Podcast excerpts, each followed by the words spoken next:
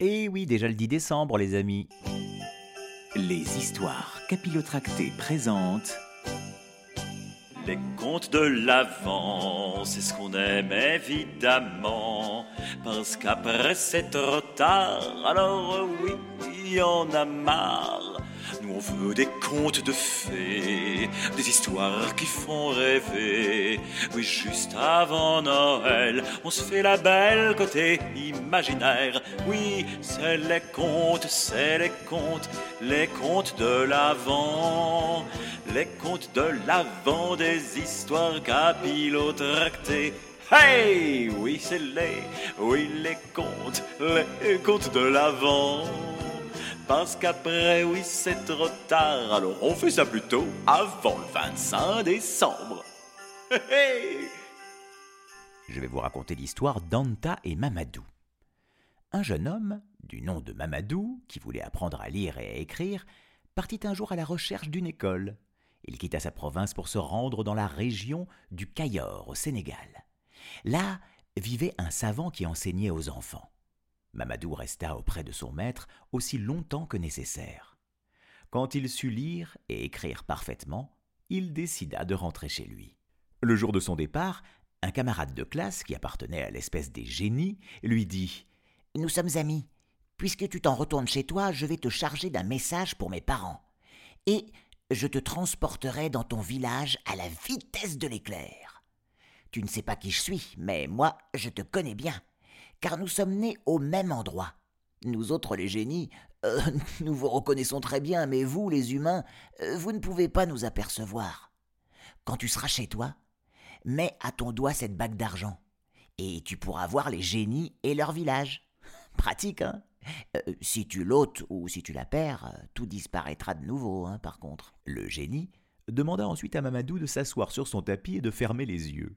À peine Mamadou avait-il obéi qu'il se retrouva comme par magie dans son village. Le lendemain matin, Mamadou passa la bague à son doigt. Il aperçut alors tous les génies et leur village. Il alla rendre visite à la famille de son camarade.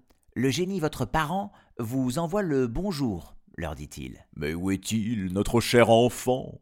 lui demanda-t-on. Ben, je l'ai laissé dans un village du Cayor. Il continue de fréquenter l'école. Ah s'écrièrent les parents. Notre brave petit se conduit bien. Et toi, Mamadou, il faut que tu t'en retournes chez toi. Mais chaque fois que tu auras du temps libre, ne manque pas de venir nous voir. hmm? Mamadou s'en retourna chez ses parents. Mais chaque fois qu'il en avait l'occasion, il rendait de longues visites au génie. C'est qu'il avait vu la sœur de son camarade, Anta, une jolie demoiselle, et qu'il désirait épouser. Lorsqu'il lui fit sa déclaration, Anta répondit Je ne demande pas mieux. Pourtant, j'hésite à me marier avec un être humain.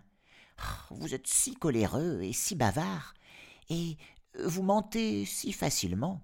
Chez nous, il n'en va pas de même. Jamais un génie ne s'emporte, jamais il ne trahit un secret. Il ne parle que pour dire la vérité. Mamadou protesta énergiquement. Quand nous serons mariés, tu verras que moi non plus, je ne m'emporte pas, et que jamais je ne mens. Bon, ben, s'il en est ainsi, le mariage est conclu. Je t'accepte pour mari, mais je te défends de révéler à quiconque que tu as épousé une femme de l'espèce des génies. C'est entendu, promit Mamadou, heureux. Eh bien, Déclara Anta.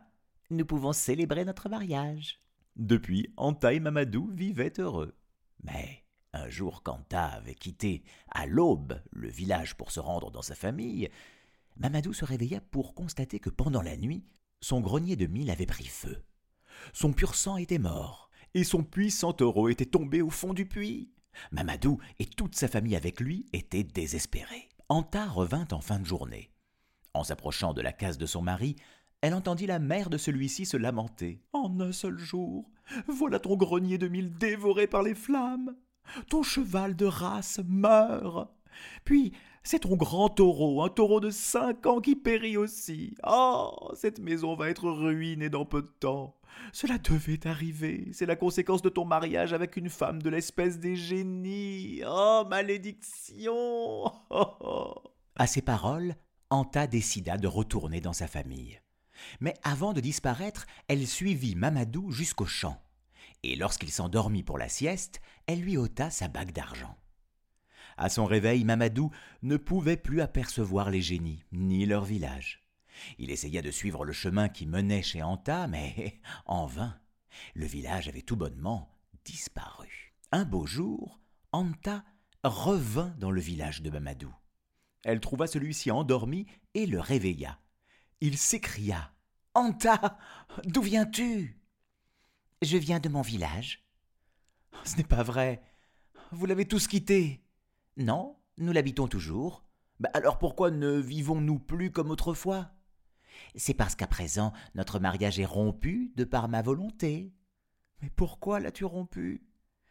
Parce que tu n'as pas tenu ta promesse. Quand tu m'as demandé de devenir ta femme, ne t'ai-je pas déclaré qu'il me serait difficile de le rester parce que vous autres humains, vous vous emportez? Vous mentez, vous bavardez à tort et à travers? Mais, mais quand? Quand donc me suis-je emporté? Et en quoi ai-je menti? Mais pourquoi dis-tu que j'ai été bavard? Tu as eu la langue trop pendue. Mais à quel propos? Dis-le-moi, enfin Souviens-toi du jour où ton grenier de mille fut consumé, où ton cheval est mort et ton grand taureau est tombé dans le puits. Tout cela, je ne l'ignorais pas. Mais je suis parti pour ne plus revenir, car j'ai entendu ta mère se plaindre de moi.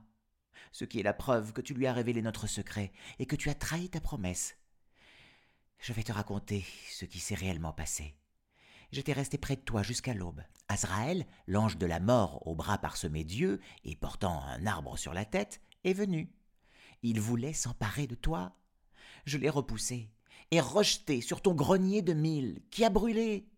Il a essayé alors d'emporter ta mère. Je l'ai jeté sur le cheval qui s'est effondré sous son poids. Il s'est néanmoins entêté à rester, prêt à se venger sur ta sœur. Et moi, une troisième fois, je l'ai combattu et repoussé. Il est tombé sur le taureau, qui mourut en basculant dans le puits. Bon, bah, c'est des choses qui arrivent, hein. si je t'avais laissé mourir, ainsi que ta mère et ta sœur, que serait devenue ta maison? Elle aurait été perdue. Oui, tout bonnement perdue. Et si vous êtes tous encore en vie, ce fut grâce à l'incendie du grenier de Mille, à la mort du cheval et à celle du taureau. Ne vaut-il pas mieux que les choses se soient passées ainsi Hein? Tu m'as trahi, mais avant de te quitter pour toujours, je devais te révéler la vérité. Et Anta s'en alla. Et jamais Mamadou ne la revit. À demain.